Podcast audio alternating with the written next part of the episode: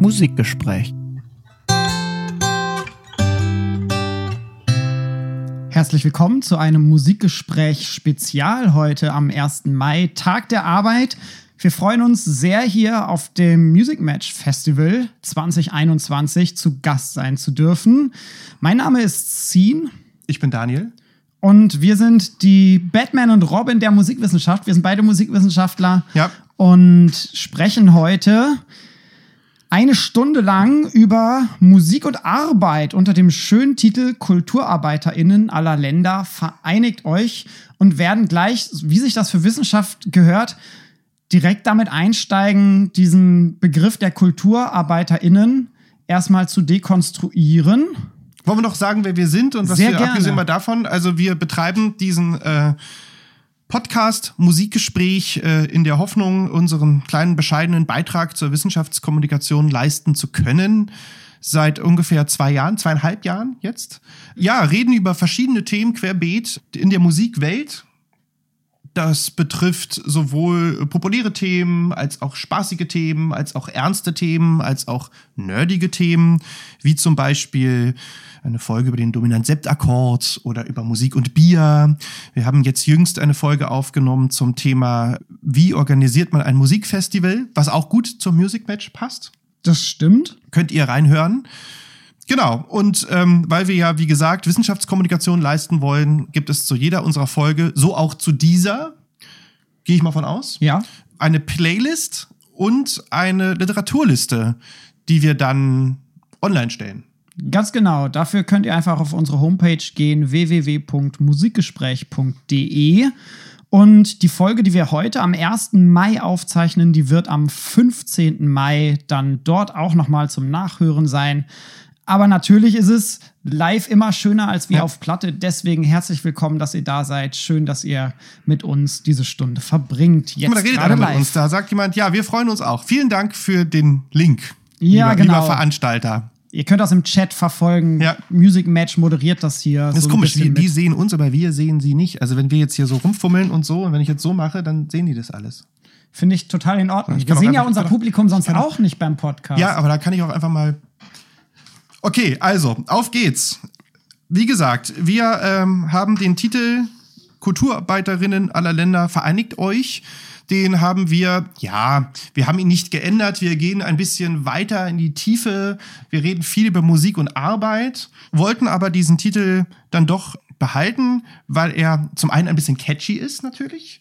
Sehr schön äh, heute zum 1. Mai passt. Jetzt, als ich hierher gefahren bin in unser Studio, kreisten hier über Berlin schon die Hubschrauber. Also es, äh, es geht langsam los. Das war jetzt wegen der Langsam los, Sternfahrt. ja. wie, wie war denn dein 1. Mai in diesem speziellen Jahr? Also Heute? Ja, zum einen wegen Corona passiert draußen Gar wenig. nichts. Zum anderen sind wir heute auf dem Festival und äh, Also, deswegen natürlich auch nicht früher- draußen unterwegs. Wie war es denn sonst? Früher, früher war mein 1. Mai anders. Ja? So, dann kamen die Kinder, dann war der 1. Mai meistens mit Magen-Darm oder so verhagelt. Mhm. Und äh, jetzt, dieses Jahr habe ich mir zugegebenermaßen sehr wenig Gedanken gemacht. Ich bin dann mit meinem weißen kleinen Sportwagen hierher gefahren. Und, nein, äh, okay, nee, mein 1. Mai war wirklich in der Tat noch gar nicht. Das war, wie gesagt, früher anders, wobei ich eher so ein Walpurgis-Nächtler war. Mhm. Ich habe auch mal eine Anzeige bekommen, aber das ist schon ein bisschen her. Ich bin zum Beispiel bei Pogesnacht hat mich nie gecatcht, aber ich, also ich bin ja in Schleswig-Holstein auch aufgewachsen. Ich weiß nicht, ob es da vielleicht einfach weniger Brauchtum ist oder ich in den falschen Kreisen unterwegs war. Und 1. Mai habe ich seit Berlin, also seit 2009, wo ich hier wohne, dann versucht eigentlich immer irgendwie mitzunehmen. Das Ich habe an der FU studiert. Ja, ich klar, da sowieso. Bei, äh, im, um OSI, so, was meinst du? Ich war ganz nah dran an der Materie. ja, sehr schön. Ja. Genau. Ich war noch dabei, Mittag, als- mittags Nazis blockieren. Ich war noch dabei, als man, als man am, ähm, am Oranienplatz noch gekesselt hat und über den Polizeifunk ging, die Party kann jetzt steigen. Ja. So, das war bevor der hiesige Innensenator Körting die Deeskalationspolitik dann eingeführt hat. Was dann dazu geführt hat, dass, jetzt kriegen wir bestimmt gleich die ganz bösen Mails, kommen jetzt gleich alle äh, von, den, von den Hardlinern, was dazu geführt hat, dass dieses Deeskalationskonzept ja das war, dass die ähm, Polizisten, die Staatsbediensteten keine Schlagstöcke mehr getragen haben am 1. Mai, was wiederum dazu geführt hat, dass die Aggression sehr stark vom schwarzen Block ausging. Beziehungsweise man dann dem schwarzen Block die Aggression, und das war früher anders. Und das ist dann, ist dann innerhalb der linken Szene eine Kontroverse entstanden, weil das natürlich dann, weil vorher war der schwarze Peter klar. Das würde ich unter meinen eigenen Beobachtungen auch so sehen, aber diese Deeskalationspolitik hat das Ganze ein bisschen gedreht. Inklusive mhm. des Maifestes, das dann kam, was eigentlich jetzt für die Befriedung des Ganzen recht clever war. Genau. Und äh, auch ein schönes Fest ist mit viel Musik, mit viel Konzerten. War aber dann ganz schön überfüllt hinten raus dann. Das irgendwann. stimmt. Und dann irgendwann, also seit ein paar ja. Jahren eben ja auch begrenzt, ne? Da gibt es irgendwie Kontrollen früher. Also ich genau. bin früher nach Kreuzberg gefahren. Ja. Und bin dann einfach da lang gegangen. Am Ostbahnhof ja. beim Rewe Bier gekauft, weil der offen hatte. Meistens fand man mich bei der Cortex-Bühne Genau. Wollen wir jetzt hier. Äh, da habe ich KIZ mal gesehen. Ja, nee, super. Ja. Also, wie gesagt, wir sind ja ähm, live. Ja. Wir sind noch da. Kulturarbeit. Kulturarbeit. Kulturarbeit. Also wie gesagt, wir fangen an mit Kulturarbeit und wollten in dem Kontext wenigstens kurz über Kulturarbeiterinnen sprechen. Und äh, wir haben ja in unseren Podcasts immer so Kategorien, wie zum Beispiel richtig schlecht oder my personal. Da gibt's dann immer so kleine Jingles. Und wir ähm, haben unter anderem auch die ähm, Kategorie, was sagt Wikipedia dazu? Und das passt ganz gut. Was sagt Wikipedia dazu? So, vielen Dank für dieses tolle, sehr ähm, analog eingespielte Jingle. Gerne. Was sagt, ich habe das Internet ausgedruckt. Ich drucke öfter mal das Internet aus. So ein Running Gag. Dort gibt es einen Wikipedia-Artikel zu Kulturarbeit. Ich zitiere. Ich kürze den Artikel ein bisschen und zitiere etwas Signifikantes. Kulturarbeit ist die Gestaltung gesellschaftlicher und ästhetischer Prozesse. Sie steht für professionelles Kulturmanagement von Institutionen und Projekten sowie die Kulturvermittlung auf der Grundlage eines breiten kulturwissenschaftlich-theoretischen wie betriebswissenschaftlich-praktischen Wissens. Berufsmöglichkeiten ergeben sich sowohl im öffentlichen Kulturbetrieb, bei freien Trägern, in der Kulturwirtschaft wie auch als freier, freie Unternehmer, Unternehmerin. Dabei kommen insbesondere folgende Arbeitsfelder in Betracht. Management in kulturellen Einrichtungen und Projekten, Marketing, Öffentlichkeitsarbeit sowie Projektentwicklung. Zu den besonderen Schwerpunkten der Kulturarbeit gehören unter anderem Projektmanagement, Fundraising, Kulturmarketing, Öffentlichkeitsarbeit, Veranstaltungs- bzw. Eventmanagement, Finanzplanung, Corporate Identity, Corporate Design, Public Relations, Sponsoring, Selbstmanagement, Spracharbeit und Kulturarbeit, Kulturwissenschaft, Kulturtheorie und Kultur und Vermittlung. Aha. Was sagt uns das? Wo ist die Musik? Auch, ja, darüber reden wir gleich. Also, wie ihr seht, ist das quasi einfach ein, ja, ich würde schon fast sagen, ein Passepartout äh, für, für alles, was mit Kulturbranche zu tun hat. Ja. Ich gehe schwer davon aus, weil der nächste kleine Absatz, da steht, an der Fachhochschule Potsdam wird der achtsemestrige Bachelorstudiengang Kulturarbeit in einem Vollzeitstudium angeboten, dass dieser Artikel von der Fachhochschule Potsdam geschrieben wurde. Oder weißt du oder vermutest du? Ich vermute das, ich vermute das oder zumindest daraus entnommen. Mhm. Ich finde es sehr schwammig und sehr viel, Sien. Also schon allein die Tatsache, dass dieser Artikel ja gut, also auf quasi eine Seite passt, spricht eigentlich dafür, dass wir hier eine für Wikipedia ja oftmals symptomatische Unterkomplexität der Auseinandersetzung mit dem Begriff der Kulturarbeit haben. Und es ist ja auch einmal alles. Also PR ist ja jetzt nicht unbedingt Kulturarbeit. Also genau. PR kann man und ja auch für, für Eiscreme machen. Alles und gleichzeitig nichts, ne? Ja.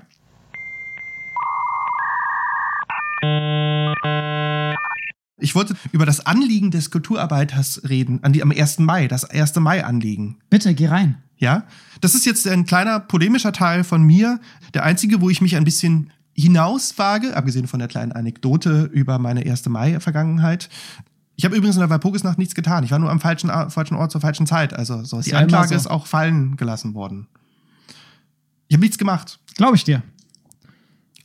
Also, gibt es ein Anliegen? Ja, ich denke schon, dass es ein Anliegen gibt, am 1. Mai über Kulturarbeiterinnen zu sprechen, weil meines Erachtens in der Kulturarbeit, wie gesagt, wir können gerne über diesen Begriff nochmal ja, kritisch äh, diskutieren. Meines Erachtens ähm, reden wir von schlechten Arbeitsverhältnissen, meist Verträge, ähm, wo auch Überstunden abgegolten sind, etc. Wir reden in der Regel von schlechter Bezahlung, muss man sagen, gerade auch im Verhältnis zu anderen Branchen. wie wir ja beide auch äh, im eigenen Leibe erfahren oder erfahren mussten, sagen wir es mal so. Und das ist eigentlich so die Geschichte, die, die ich gerne mal herausstehen will, die mir eigentlich immer schon ähm, ähm, auf, dem, auf dem Herzen lag oder liegt, ist die Geschichte von der Kunst dienen. Also, dass es quasi so einen ähm, Allgemeinplatz gibt, ähm, dass man als Kulturarbeiter, also der Grund für schlechte Bezahlung oder für ähm, ähm, schlechte Arbeitsverhältnisse ist der, aber es ist ja für die Kultur. Ist ja quasi auch zum Spaß auch noch. Ne? Genau. Ist ja dein Hobby quasi. Genau, das ist so dieses, aber dafür darfst du doch auch, weiß ich nicht, Ja. zum Konzert. So, also und das ist immer so, und das wird ja teilweise so, ich habe da mit äh, Kolleginnen und Kollegen gesprochen, ähm, wird ja teilweise auch so gelehrt, ne, an gewissen, auch an Kuvi-Instituten. Was heißt gelehrt, aber es wird gerne auch erzählt, dass, ähm, dass man ja der Kultur dient und dass man deswegen ja auch, ähm, also es wird natürlich nicht so gesagt, aber es wird suggeriert, Ja. dass man. Das ist so ein bisschen auch das Narrativ des Traumberufs. Genau. Ne? Also Leute dann so, die darüber sprechen, oh, ich, ich, es ist ja so toll, dass ich mit so einer Arbeit Geld verdienen darf. Ich Ja. finde, äh, also das höre ich immer wieder. Und ich finde, dass das eigentlich eine Entwertung dieser Arbeit was beinahe schon ist. Ne? Ja, na, ich habe ähm, kürzlich den Job gewechselt, wie du weißt, und äh, habe dann auch im, im Umkehrschluss dazu das Thema Geld als, auch als Grund angeführt. So. Und ich habe in der Tat von, von jemandem ähm, äh, die Antwort bekommen, von jemandem, der an einer Entscheidungsposition war, naja, was erwartest du, Daniel? Das ist ja hier Kultur. So. Ne? Also das ist immer noch, Ja. immer noch ein Narrativ, was auch gerne weitergelegt äh, gelegt wird. Obwohl ich mache jetzt nichts anderes, äh, nur, nur nicht mehr in der Kultur. Also, ne? also das ist halt schon irgendwie dann, wird trotzdem gerne als Passepartout dann benutzt. Ja. Das ist unser Aufruf äh, für, äh, für, den, für den 1. Mai. Ja. Und du hattest jetzt eine Frage gestellt. Ich hatte eine Frage gestellt. Wo ist denn die Musik in der Kulturarbeit? Also Wikipedia hat es jetzt ja ausgelassen. Wir Ja, wo ist die können- Musik? W- Was sind Spezifika für Musik? Wir kommen ja selber aus der Musikwissenschaft auch. Ich glaube, das würde, fällt dann immer mehr in den Begriff der Gestaltung und vor allen Dingen auch äh, Künstlerinnenbranche und weniger in den Bereich der Kulturarbeiterinnen. So. Also ein Musiker, Musikerin ist ein Künstler oder eine Künstlerin, aber kein Kulturarbeiter oder eine Arbeiterin. Was ich in der Tat auch fraglich finde.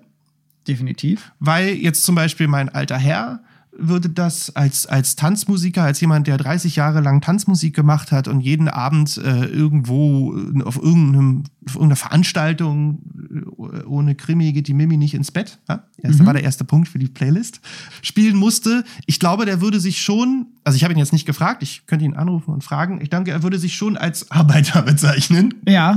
Und nicht als, also natürlich im weitesten Sinne auch als Künstler, aber vom Selbstverständnis her als Arbeiter. Ja. Mein Onkel hingegen, der ja Hornist im, im Stadttheater Reit, äh, beziehungsweise Krefeld dann war, hat gesagt, wenn es jetzt irgendwie ein, wenn Wagner Lohengrin, wieder Playlist, auf dem Programm stand, dann hat er gesagt, nicht irgendwie, oh, ist das schön, oder hat sich jetzt nicht über seinen Dienst gefreut im weitesten Sinne, sondern er hat eher gesagt, oh Mann, ist aber ein langer Tag.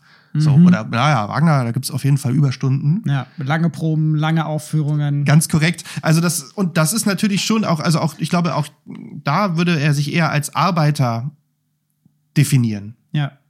Das heißt, Musik ist nie nur Kunst, sondern immer auch ganz viel anderes, ne? Sehr viel Arbeit, Sehr viel sehr Arbeit. viel Üben. Sehr viel üben. So. Konzerte nur ein Bruchteil dessen, was überhaupt dann auf dem Timetable steht. Aber du musst natürlich dein Innerstes nach außen kehren. Also es hat natürlich auch einen künstlerischen Aspekt.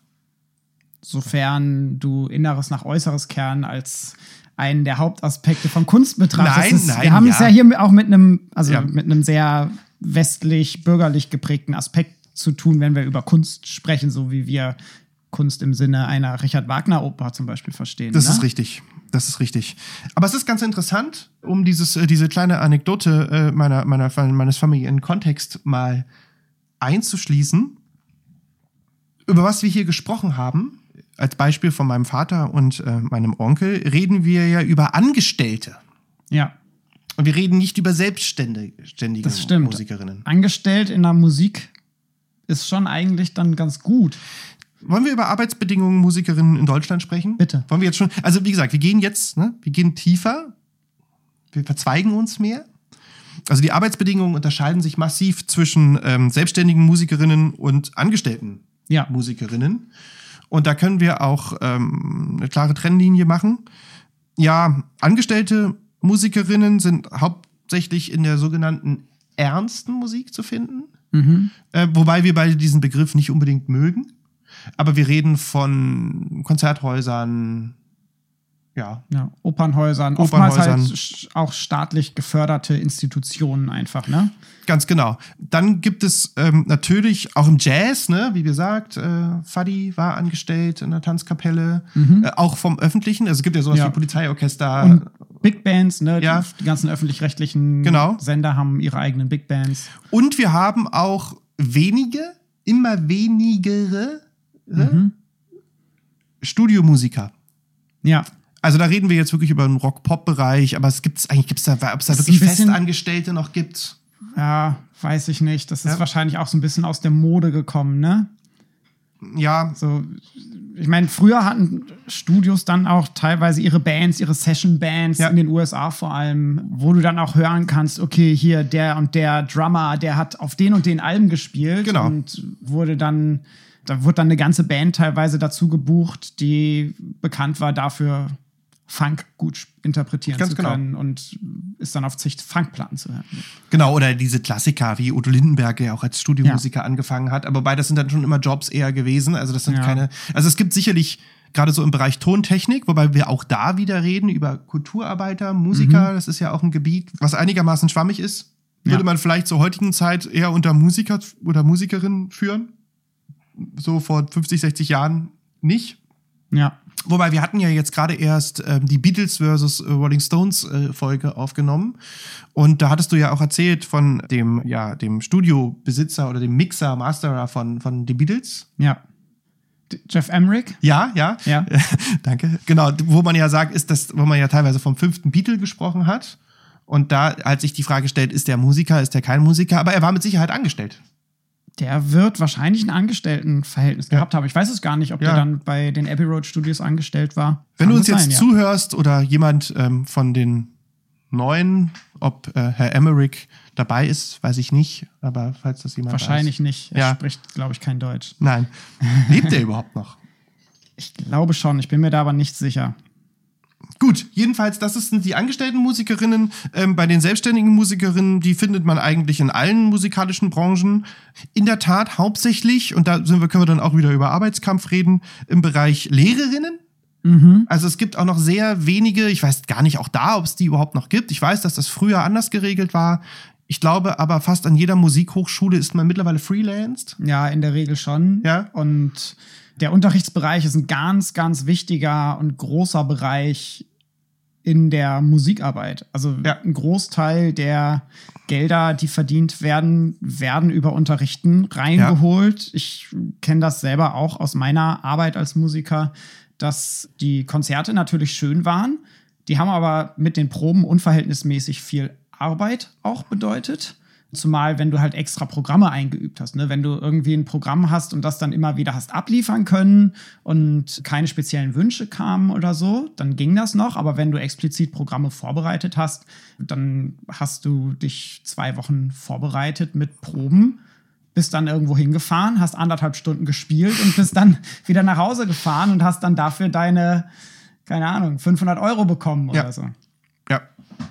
Wohingegen einfach beim Unterrichten, und das ist das Schöne, so eine Regelmäßigkeit mit drin ist. Ne? Es sind keine einzelnen Aufträge, von denen du abhängig bist und du hast nicht irgendwie die, die Flaute zu irgendeiner speziellen Saison, weil gerade alle im Urlaub sind oder Open Air nichts möglich ist, sondern du hast immer diese Regelmäßigkeit. Ja, ich kenne da auch jemanden, der mir sehr nahe steht, dessen Namen ich jetzt nicht erwähnen möchte, ähm, der, äh, äh, die ja auch äh, mal klassische äh, Gitarre studiert hat und das dann nicht zu Ende gemacht hat, weil man als klassischer Gitarrist im Endeffekt eigentlich genau dieses Leben führt. Also man hat 80 Prozent Lehre Ja. und dann hast du, wenn du Glück hast und gut bist und halt irgendwie dich äh, deine Finger wund übst, hast du halt dann mal vielleicht einen Auftritt.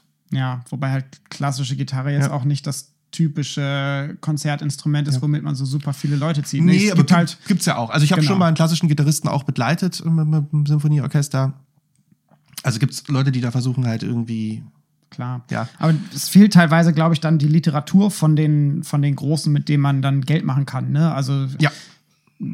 Da spielst du ein Fernando sp- oder genau, ja, du, genau. Und wenn du wenn du Klavier spielst, dann Ja. kannst du halt eben Bach, Beethoven, Mozart und sie alle runterspielen und ziehst Ja. damit auch ein Publikum. Und mit Fernando Sor Ja. ziehst du halt niemanden no, ja, weniger. Ja, also kommt auf an, Deutlich wo. Ja, da reden wir, können wir dann wieder über PR reden. Gibt's ja also auch bei Kulturarbeit äh, drin. Wie vermarktet man sich als Solokünstlerin und Künstler? Hatten wir ja auch schon hier mit Asia, äh, die ja nun äh, selbstständige Saxophonistin ist. Und das ist halt natürlich schwer. Und da geht die, die Schere, die, die Pyramide natürlich auch immer weiter nach oben. Also du kannst auch da als Selbstständige, gerade im klassischen Bereich, aber auch im popmusikalischen Bereich natürlich, kann man da auch ordentlich knapsen und versauern. So. Klar. Und es ist natürlich auch eine ganz andere Form, also ein selbstständiges Leben. Jetzt sei denn, man heißt jetzt halt irgendwie die Ärzte oder so, aber auch die haben klein angefangen. Äh, wenn man sich die Geschichte der Beatsticks, die ja mittlerweile auch äh, relativ viel Geld verdienen, ähm, seit mittlerweile schon 20 Jahren, aber wenn man sich überlegt, wie lange die gebraucht haben und sich die Finger wund gespielt haben und sich mit Verträgen auseinandergesetzt haben. Und was halt wichtig ist, das sind in der Regel die Ausnahmen, ne? Also Genau. die großen Acts sind die Ausnahmen und die große Masse in der Musikszene, das sind halt die Leute, die kleine Gigs spielen. So Leute die, wie du, Steen. So Leute wie ich, die irgendwie Cafés und kleine Clubs bespielen, die unterrichten. Na, mittlerweile bin ich Musikwissenschaftler und stehe nicht mehr so viel auf der Bühne. Und momentan steht sowieso niemand auf der Bühne. Aber du wirst doch hoffentlich wieder auf der Bühne stehen ziehen. aber nicht mehr so, also wahrscheinlich schon, aber nicht mehr so, wie es mal der Fall gewesen ist, wo ich wirklich auch für das Geld gearbeitet habe, sondern es wird dann wahrscheinlich eher, werden dann Projekte sein, auf die ich dann einfach Bock habe und wo ich dann finanziell unabhängig bin von der Gage. Gut. So, wo ich dann auch Ja. keine künstlerischen Kompromisse machen möchte. Nee, ist gut, so ist es. Irgendwann, in gewissem Alter macht man nur noch, wozu man Lust hat. Wir haben was vorbereitet, euch da draußen. Also, zeig, zeig doch mal die Statistiken. Share doch mal wir, hier. wir haben Statistiken. Welche möchtest du als erstes haben? ich hätte gerne die Anzahl der sozialversicherungspflichtig beschäftigten Musiker, Musikern steht hier noch, ist noch nicht gegendert. Mhm, Äh, das ist ähm, Grafik 1. in Deutschland. Ja, bitte, Grafik 1 ab. Gucke ich mal hier. Grafik 1. So. Sieht jeder, ja? Sollte also kann mich klappen. keiner hören und sehen. also Hand hoch. Okay, alles klar. Was man hier sieht, ist ähm, eine Statistik äh, von Statista 2021, die ich äh, einfach salopp aus dem Netz gezogen habe. Ich will euch das nur kurz, kurz zeigen. Ich will dazu gar nicht wahnsinnig viel sagen. Wo man doch sieht, dass sich die Anzahl der sozialversicherungspflichtig Beschäftigten, also der Angestellten mehr oder weniger Musikerinnen und Musikern, nicht so wahnsinnig viel verändert hat. Ne? Es ist Ja. sukzessive, es ist ein bisschen weniger geworden 2012 und bewegt sich aber seit ungefähr sieben, acht Jahren auf dem gleichen Niveau. Genau, wir sprechen hier von knapp 18.000, Ganz korrekt. 17.500 Personen, die angestellt sind. Was wahrscheinlich dann auch einfach bedeutet, das sind in der Regel die, die halt in den großen Orchestern Ganz sitzen, korrekt. wo dann auch, wenn jemand in Rente geht, so eine Position in der Regel neu besetzt wird. Ganz korrekt. Und dann kommen wir nämlich mal zu der anderen Grafik. Aha, die Anzahl der selbstständigen Musiker und Komponisten in Deutschland. Und hier sieht man doch einen steten Zuwachs. Allerdings bewegt sich das auf einem sehr niedrigen Niveau. Ne? Also wir reden von 3300 sind wir jetzt angelangt und sind 2003, also da sind Tausende dazugekommen. Ja. Das heißt, der Bereich der selbstständigen Musikarbeit wird immer wichtiger, liegt aber trotzdem noch deutlich unter Deutlich. dem Niveau der Angestellten. Und hier können wir das Ganze ein bisschen vertiefen. Ich bitte dich einmal das PDF des Deutschen Musikinformationszentrums aufzumachen, vom Deutschen Musikrat, lieber ja, Zehn. da muss ich in das neue Fenster gehen. Sehr gut, wir sehen es, hat jemand geschrieben. Danke. Sieht man hier, das ist jetzt eine etwas ältere, ähm, ein, äh, beziehungsweise ein jüngeres PDF, so.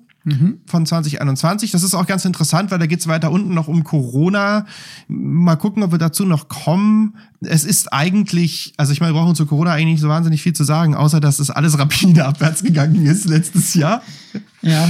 Aber was ich eigentlich zeigen wollte, ist dieses schöne Diagramm, weil das, was du schon angesprochen hast, hier auch äh, statistisch belegt wird. 50 Prozent der Versicherten in der Künstlersozialkasse, was mehr oder weniger eigentlich gleichzusetzen ist mit freiberuflich Tätige. So, also Genau. es sei denn, man verdient wirklich noch so wenig Geld, dass es so. Also du bist wahrscheinlich nicht in der KSK, oder? Ich wurde angefragt Also man hatte mir das Ja. eröffnet, aber da ich ja nicht vorhabe, mit künstlerischer Tätigkeit in Zukunft meinen Lebensunterhalt Ja. zu bestreiten, habe ich dann doch lieber in die normale Rentenversicherung eingezahlt. Sehr gut. Kur kurze Erläuterung: Künstlersozialkasse ist quasi eine extra Sozialversicherung für Künstlerinnen und Künstler in Deutschland, die sich dadurch auszeichnet, dass sie einfach im Verhältnis sehr niedrige Beitrag, Beiträge erhebt. Ne? Ja, sitzen oben an der Nordsee. Ja. Wilhelmshaven, glaube ich. Mhm, irgendwie so da, ne? Ja. Also was man hier sieht, wie Sina hat das schon gesagt, äh, 50% Musiklehrerinnen und Ausbilderinnen im Bereich Musik. Tada! Und der Rest schält sich dann so, ne? Musikerinnen Pop haben wir 11,6%, Musikerinnen Jazz und improvisierte Musik. Ja, wie gesagt, ähm, die KSK hat hier, also über Kategorien, also Musikwissenschaftler, Pop, Rock, Jazz, Unterhaltungsmusikerin, Sängern, Musikerinnen, Rock, Pop, Rock, Tanz und Unterhaltungsmusik und Musikerinnen Jazz und improvisierte Musik und Musikerinnen Orchester, Kammer und Bühnenmusik zu trennen, ist halt so in der heutigen Zeit, ja, ne? Ist, Schwer. ist strittig. strittig.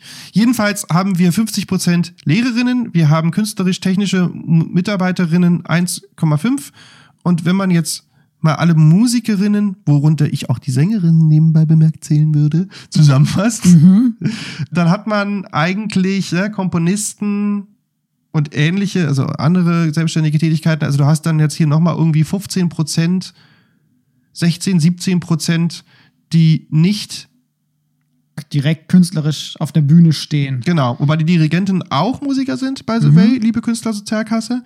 Also wir haben vielleicht irgendwie so knapp 30 Prozent dann noch Musikerinnen. Ja. Ich finde das sehr spannend, dass auch hier dann unterschieden wird zwischen MusikerInnen und SängerInnen.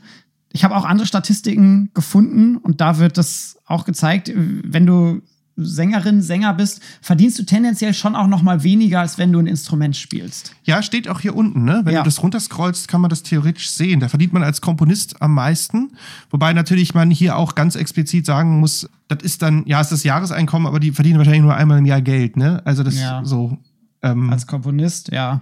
Beziehungsweise bestimmt auch mal ein Jahr gar nichts, Ja, und wenn dafür du keine dann- Aufträge hast. dann, dann halt mal 50.000, so. Das ist dann immer so. Ja. Ich kenne jemanden, der ist Drehbuchautor, bei dem läuft es ähnlich. Ja. Und worauf ich hier aber auch noch mal Ja. hinweisen möchte, ist insgesamt, wie niedrig das Jahreseinkommen ist. Ja. Also äh, das äh, durchschnittliche Jahreseinkommen für dieses Jahr geschätzt die Prognose 12.991 Euro brutto, ne?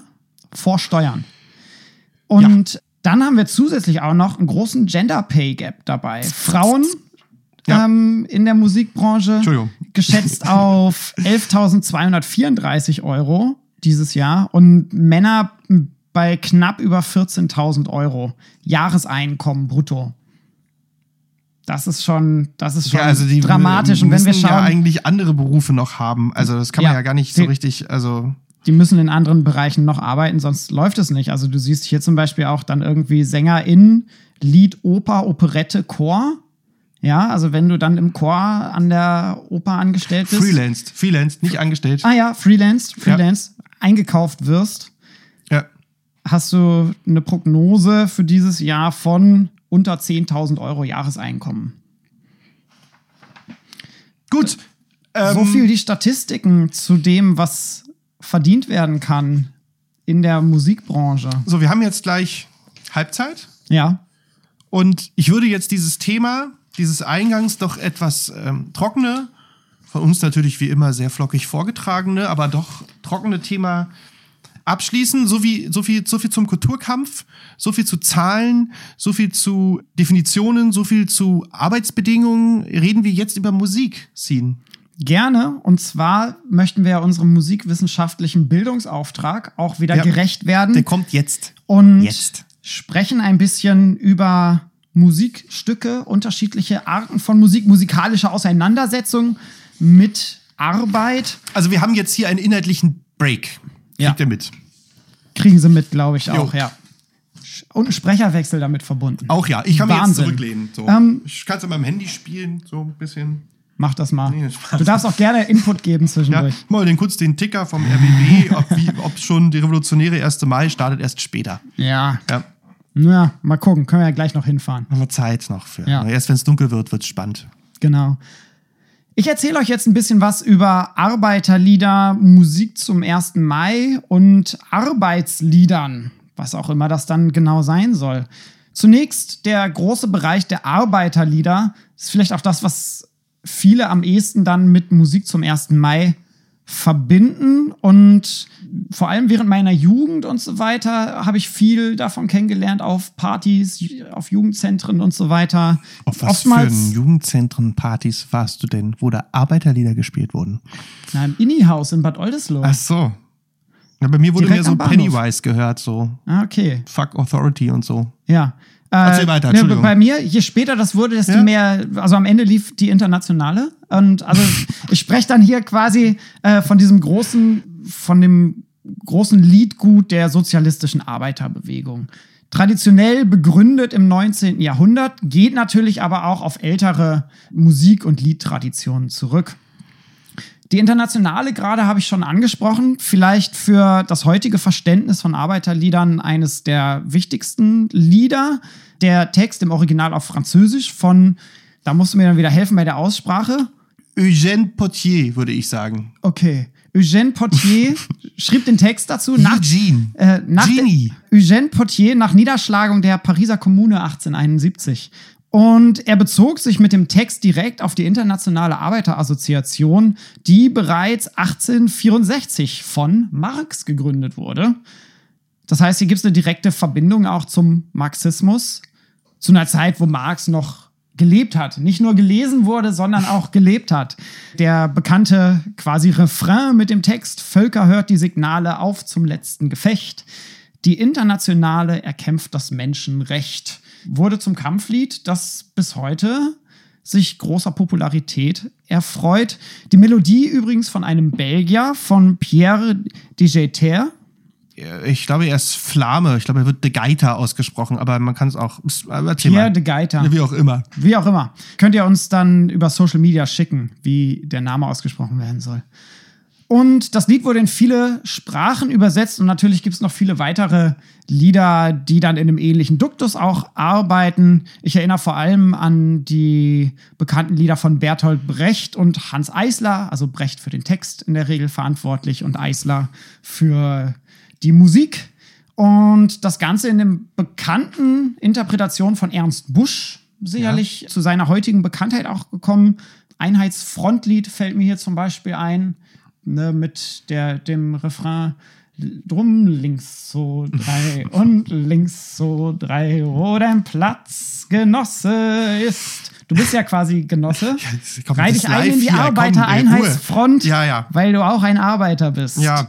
Oder inter Erzähl, erzähl. international vielleicht Lieder wie Bella Ciao, was Ja. ursprünglich als Partisanen Avanti Popolo. Lied verwendet Ja. wurde und dann eben auch in ja, ist beinahe schon so ein Kanon von Arbeiterliedern in diesen Kanon mit aufgegriffen wurde. Ja, nee, absolut. Vor kurzem gab es einen Remix davon in den Charts, der global sehr erfolgreich war, wo es dann auch vielfach kritisiert wurde, dass ein Lied mit so einem an sich ernsten Anliegen und einem äh, so ernsten Duktus ja dann in den Clubs gespielt wurde und damit äh, auch seinem Kontext entrissen wurde. Was ich dabei aber dann insgesamt sehr spannend finde, ist, dass dieser Kanon als solcher eigentlich auch schon abgeschlossen ist. So, da kommt kaum noch irgendwie neues Lied gut mit dazu. Das sind so Lieder, die zwischen, ich sag mal, Mitte 19. Jahrhundert bis Mitte 20. Jahrhundert Ja, geschrieben wurde. weiß ich, Falkenlugen-Jugend würde vielleicht was anderes sagen. Also es gibt natürlich dann schon auch im, im unteren Bereich natürlich auch, also ist halt die Frage so, ob wir können jetzt 16.08 Uhr, wir können jetzt schwer über Arbeiterlieder in der DDR reden, da könnten wir nochmal fünf Stunden drüber reden. Und natürlich auch im popmusikalischen Bereich ist ja die Frage, inwiefern ein Bob Marley-Song heutzutage schon als Arbeiterlied oder revolutionäres Liedgut bezeichnet werden kann. Gerade Bob Marley wurde aber natürlich hier und da auch für Revolutionären, Revolutionen verwendet. Ne? Klar. Auch, auch in afrikanischen Revolutionen wurden Lieder ähm, von Bob Marley benutzt teilweise. Klar, So. klar. Das ist halt die Frage, ob man das innerhalb des Kanons noch dazu zählt oder nicht. Ja, teilweise auch ein sehr anderer Duktus, musikalisch anderer Duktus. Klar. Ne? Also natürlich haben wir immer auch politische Musik bis heute auf den Demos. läuft diese Musik. Teilweise halt aber dann auch Sachen wie The the Ri- Police. äh, Fight for Your Right to Party von Ja, den Beastie ja, Boys, ja, ja. was äh, da lässt sich jetzt über, Ja. über den politischen Inhalt des Textes streiten, weil der natürlich vielfältig zu interpretieren ist. Ja. Soweit ich das weiß, haben die Beastie Boys damit aber keinen sozialistischen Arbeitskampf ansprechen Nein. wollen. Ne? Das heißt, also hier sprechen wir dann vielfach auch von Aneignungen und Ja. Bob Marley läuft auch im Radio, ohne dass wir hier einen Kulturkampf politisch irgendwie propagieren möchten über das Radio. Wohingegen beim Einheitsfrontlied, wenn das im Radio läuft, dann ist das kein Popmusik Nein. Hintergrund. Das ist keine Aneignung. Wir reden natürlich in dem Fall über Aneignung. Genau. Und Ja. sondern wenn das Einheitsfrontlied im Radio läuft, dann explizit mit Verweis auf den politischen Gehalt Korrekt. dieser Lieder. Von daher denke ich, dass dieser, so empfinde ich es, dass dieser Kanon für sich schon sehr abgeschlossen ist. Und natürlich haben wir dann auch, vor allem im Punk, dann oftmals auch sehr politische Lieder, wo, wo so ein gewisser Punkrock-Arbeiterlied-Kanon weitergeschrieben wird, der musikalisch aber, finde ich, kaum noch irgendwie mit, äh, mit der internationalen oder äh, dem Einheitsfrontlied äh, vergleichbar ist, weil wir hier natürlich dann auch eine andere Community haben. Es ist ein anderes Anliegen, es ist eine Untergrundbewegung und eben nicht das, nicht die globale Arbeiterschaft, die angesprochen werden soll, die zum Klassenkampf und zum äh, systemischen Umsturz bewegt werden soll, sondern halt eben Underground-Musik, die systemkritisch ist, die vielleicht auch noch diese politischen Ziele Ja. verfolgt, aber die sind natürlich als Ideologie heutzutage ganz anders zu bewerten und die Ideologie des Sozialismus ist mit dem Untergang der Sowjetrepubliken dann auch erstmal ad acta gelegt worden und derzeit sehe ich wenig sozialistische Bewegungen, vor allem in der westlichen Welt, die realistische Chancen hätten, sich in den nächsten paar Jahren durchzusetzen gegenüber dem kapitalistischen, äh, neoliberalen, demokratischen System, was wir haben. Abwarten. Ich sage ja in den nächsten Jahren. Geht eher in eine andere Richtung, die uns allen nicht gefällt, würde Ja. ich sagen, momentan. äh, man kann den Kapitalismus auch leider nach rechts überwinden, aber das äh, hoffen wir mal, dass das dass das nicht passiert. Ja, genau. Nee, aber das ist ja das Thema, ähm, was wir ja schon irgendwie, das ist ja irgendwie so der, der Klassiker, ne? Ist Rage Against the Machine Killing in the Name of ein Poplied oder ist es ein Arbeiterlied oder ist es ein Revolutionslied oder ist es ein kommerzielles Lied oder ist Ja. es kein kommerzielles Lied? So, dass diese Fragestellung hatten wir ja schon oft. Sicherlich alles. Von allem ein wenig. Ja. Ich möchte auch noch aber in dem Zusammenhang auf die historische Bedeutung von Musik hinweisen, gerade auch am 1. Mai. Also die, die Mai-Feiern, so wie wir sie seit über 100 Jahren mittlerweile kennen, in Deutschland zum Beispiel, haben von Anfang an auch mit Musik gearbeitet. In der Regel wurde immer irgendwie zu den Feierlichkeiten auch Musik gespielt oftmals, und das finde ich sehr spannend, ist dann dabei eben auch gerade die politische Bedeutung der Musik wichtiger als, ich sage jetzt mal, eine hohe, ein hoher musikalischer Standard oder so. Es wird, es wird bis heute geschaut, welche Musik lässt sich dann auch politisch deuten. Und äh, eine politische Message dieser Musik ist auch immer gewollt. Und um den 1. Mai herum entstanden auch viele Lieder, gerade so um die Zeit von 1900, wo der 1. Mai als Feiertag dann auch hart umkämpft war. Ich habe hier ein Lied mitgebracht von der SPD damals. Ja. Aus einem sozialdemokratischen Liederbuch um 1900 und ich zitiere einmal den Text daraus. Das Buch packen wir euch in die Literaturliste auf unserer Homepage. Der Text. Ostern, Himmelfahrt und Pfingsten, euren Festen nach der Reih, von dem Ältesten bis zum Jüngsten, gehen wir stolz und kalt vorbei. Fahrt zum Himmel über Sterne, fahrt zur Hölle, einerlei. Alles lassen wir euch gerne, aber gebt uns dafür frei unseren Maientag. Ja, also das Anliegen dieses Liedes ist hier tatsächlich von politischer Natur. Die SPD hat sich dafür eingesetzt, dass der 1. Mai als Feiertag, und zwar nicht als religiöser Feiertag, sondern als ein weltlicher Feiertag, als ein Feiertag für die Arbeiterschaft anerkannt wird und entsprechend auch an dem Tag die Arbeit niedergelegt wird.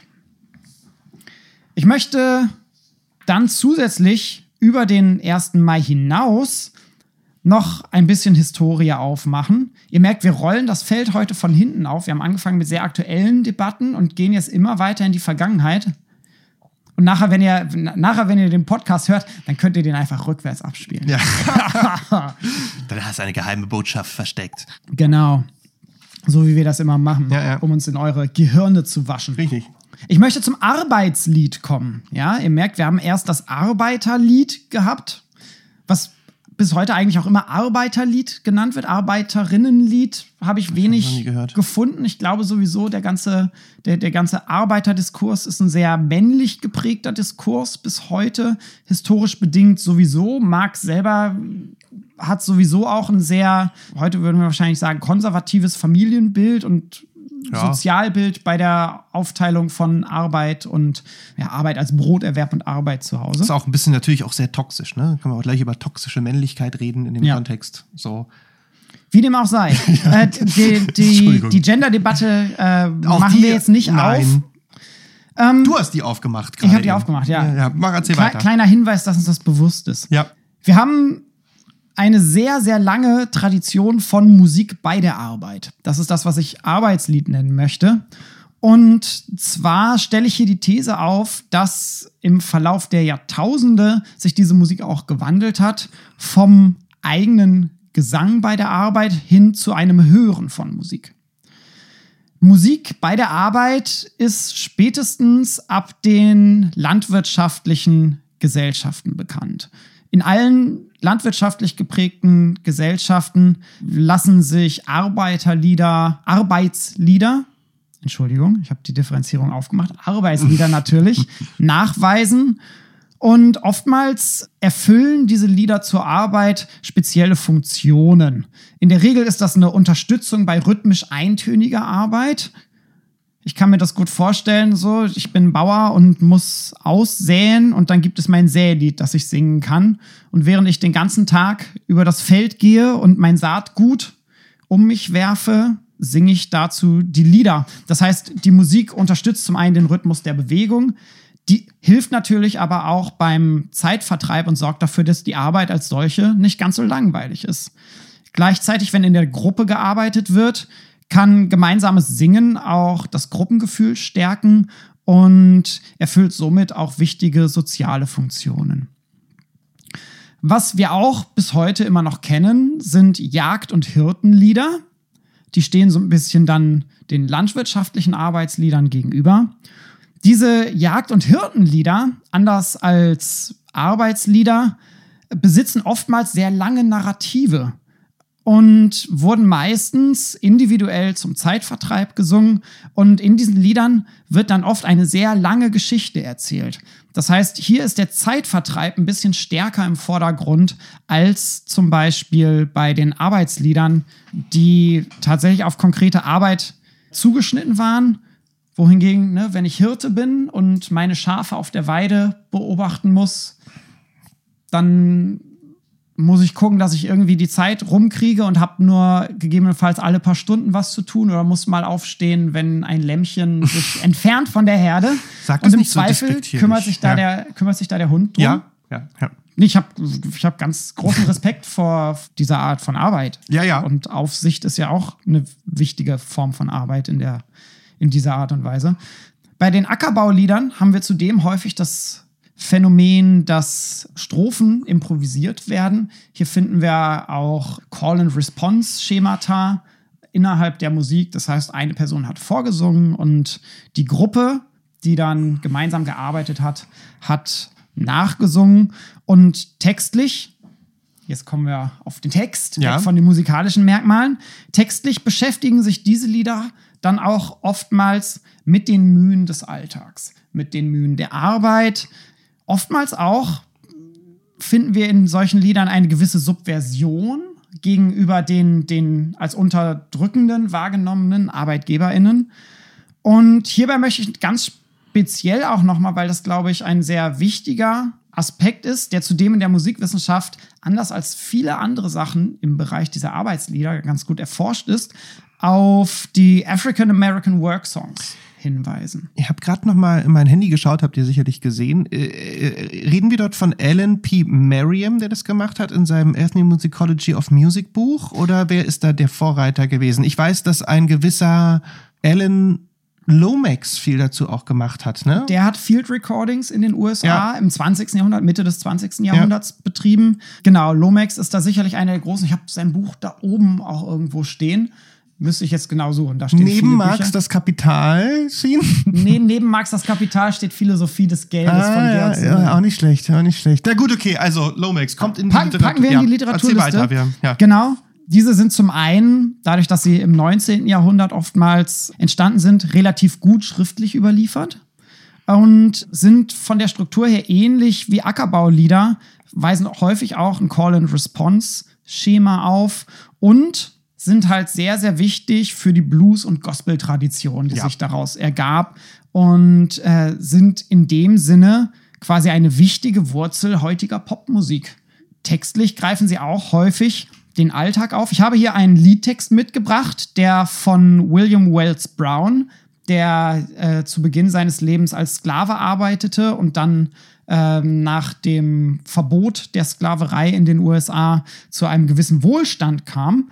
Der hat diesen Text überliefert und der befasst sich einmal ganz exemplarisch mit der Maisernte und hierbei vor allem Mais als ein Lebensmittel für die Sklaven und Sklavinnen zu der Zeit. Das heißt, es geht darum, dass geerntet wird, nicht für die Weißen, sondern für die Schwarzen selber. Und er greift immer wieder den Satz auf, shuck that corn before you eat. Quasi enthülse den Mais oder schäl den Mais, bevor du ihn isst. Ich zitiere William Wells Brown. All them pretty gals will be there. Shuck that corn before you eat. They will fix it for us rare. Shuck that corn before you eat. I know that supper will be big. Shuck that corn before you eat. I think I smell a fine roast pig. Shuck that corn before you eat. Und das Shuck that corn before you eat bot sich natürlich in dem Kontext dann auch perfekt an, um es gemeinsam zu singen, während ein Vorsänger oder eine Vorsängerin die Verse dazwischen einzeln gesungen hat. Ich erinnere mich auch an ein anderes Lied, was wir bereits in unserer Folge zu, Filmmusik. zu Filmmusik behandelt haben, und zwar das Lied Paul Lazarus, Ja. was tatsächlich eine, eine Feldaufnahme ist, bei der auch von Alan Lomax. auch von Ellen Lomax, bei der wir Strafgefangene in den USA hören, wie sie Steine zerklopfen. Das Lied wurde auch gerne zum Holzhacken gesungen und weist auch diese improvisatorische Struktur auf. Wir haben einen Vorsänger und dann singen die anderen nach und gleichzeitig wird zum Rhythmus der Musik gearbeitet. Der Musikethnologe Gerhard Kubik hat zum Beispiel auch gezeigt, dass islamische Musik teilweise von Feldgesängen auch geprägt ist. Und ich habe zudem noch mitgebracht die große Kategorie der Shanties. Ich erwähne das ja immer mal wieder, dass ich in Schleswig-Holstein aufgewachsen bin, dementsprechend so eine gewisse Nähe dazu verspüre, obgleich ich jetzt heute keine deutschsprachigen Shanties oder so mitgebracht habe.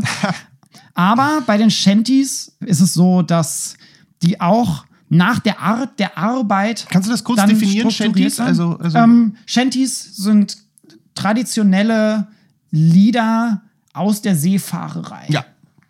So im weiteren Sinne. Und wir kennen zum Beispiel Shanties zum Ziehen. Das heißt, wenn es Arbeiten gab, bei denen gezogen wurde, wurden bestimmte Lieder gesungen. Beispielsweise gibt es aber auch Shanties zum Drücken.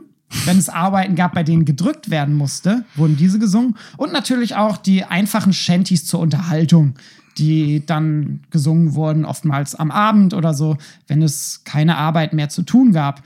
Eins der bekanntesten, Drunken Sailor, ja, What shall we do with a drunken sailor, etc. Kennen wahrscheinlich alle. Gilt als ein sogenannter Stamp-and-Go-Shanty. Also das ist einer, zu dem Arbeiten verrichtet werden konnten, bei denen gestampft oder gegangen werden musste.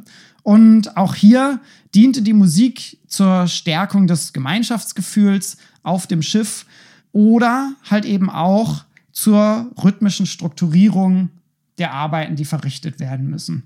Ich muss jetzt gerade zum Beispiel an Asterix denken, wo es immer die Piraten gibt und die haben auch, die haben einen Trommler immer, Ja. der den Trommelrhythmus Ja. angibt, ja. Wobei das dann eine Praxis ist, die eher auf Sklavenschiffen Ja, ähm, also auch meistens, ich weiß nicht, ob das haben die, haben die wirklich den Asterix, haben die da, sind es nicht einfach die Galeeren, die den Trommler haben? Die Galeeren haben das auch, aber Ja, ja, die der- Piraten die- die haben das Piraten auch. auch, ja. ja? Ja, ja. Und Shanties sind bis heute relativ beliebt. Ich erinnere zum Beispiel daran, dass vor kurzem noch auf Platz 1 der deutschen Charts Soon May the Wellerman Come stand. Ja, Eine moderne Interpretation von, von. Nathan Evans, einem freundlichen Postboten ist der, glaube ich, eigentlich, ne? aus England. So lässt sich dann äh, abhängig nach Arbeitsbereich auch eine Vielfalt an Arbeitsliedern äh, feststellen. Wir haben Cowboy-Songs, die dann oftmals das Leben als Cowboy in den USA thematisieren. Ist ja auch daraus hat sich ja auch ein ganzer Musikzweig eigentlich ergeben. Genau. Das ist ja dann alles Klar. artifizieller geworden. Klar. Industriesongs, die bei Industriearbeiten gesungen wurden. Das Ganze erf äh, erfährt dann im 20. Jahrhundert einen Wandel, den ich sehr spannend finde. Und zwar dadurch, dass im 20. Jahrhundert es dann möglich war, Musik zu speichern und abzuspielen, war es nicht mehr notwendig, für Musik am Arbeitsplatz wirklich selber aktiv zu singen. Das ist meine These, die ich ja zu Beginn aufgemacht habe, dass wir einen Wandel erfahren haben vom eigenen Singen hin zum Hören. Heutzutage, gerade in Dienstleistungsgesellschaften, wo körperliche Arbeit nicht mehr so vielfach anzutreffen ist, wird viel, viel mehr Musik gehört. Oftmals ist das einfach Radiomusik. Ich kenne zum Beispiel, ne, wir, wir haben bei uns in der Küche ein Baustellenradio, weil ein Großteil meiner Familie und der Familie meiner Frau im Baugewerbe tätig ist. Da haben wir mal so ein Baustellenradio bekommen und diese Baustellenradios äh, sieht man in ähnlicher Form auf vielen Baustellen, die dann dort laufen für den Zeitvertreib. Gleichzeitig kriegt man immer ein bisschen die Nachrichten mit und so ein bisschen was von der Welt. Und die Musikpsychologin Helga de la Motte Haber, die beschrieb bereits in den 1980er Jahren dann auch die psychologische Wirkung von Musik auf der Arbeit im Büro und hat Untersuchungen dazu angestellt, welche Musik denn besonders förderlich sein könnte, zu welcher Tageszeit. Und tatsächlich gibt es auch Firmen, die extra, um dann die Arbeitsleistung der Arbeitenden zu maximieren, Playlisten erstellen, die dann gekauft werden können und im Hintergrund abgespielt werden können. Das heißt, wir sind jetzt hier mittlerweile angekommen bei einer Form der Arbeitsmaximierung, Stimulierung durch Musik. Findet sich zum Beispiel auch bei YouTube. Ne? Da, wenn du googelst, dann oder oft schon auf der Startseite bei YouTube, ups, äh, findet sich irgendwie Songs to Work oder Background Music to Study etc. pp. Das heißt, hier haben wir dann Musiken, die da tatsächlich diese Arbeit unterstützen sollen. Es gibt ein wenig Literatur, aber tatsächlich gar nicht Ja, wir so kommen schon viel. zum Ende, Sehen. Wir kommen schon zum Ende. Gar nicht so viel. Ich habe hier ein paar Bücher, die packen wir euch alle mit rein. Ich finde vor allem sehr gut Rhythms of Labor, weil sich das tatsächlich mit Musik und Arbeit in England komplett auseinandersetzt Dahin halten. und ähm, landet auf der Literaturliste. Ja.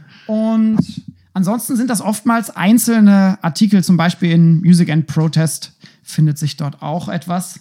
Geht ab dem 15. Mai dafür einfach auf unsere Homepage musikgespräch.de und da findet ihr dann alle weiteren Querverweise und die Musik packen wir euch natürlich auch in eine Playlist wieder, die ihr dann bei Spotify hören könnt.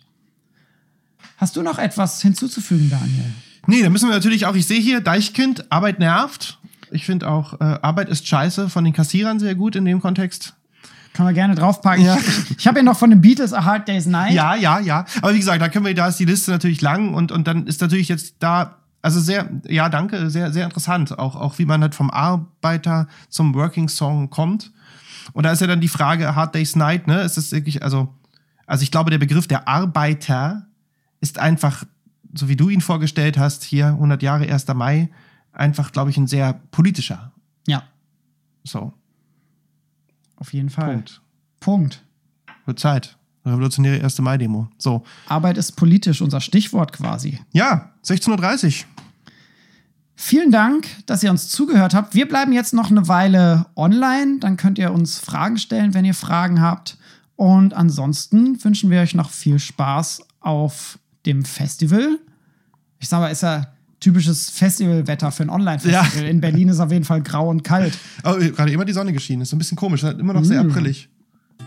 Und wir hören uns ansonsten beim nächsten Musikgespräch. Ciao, ciao.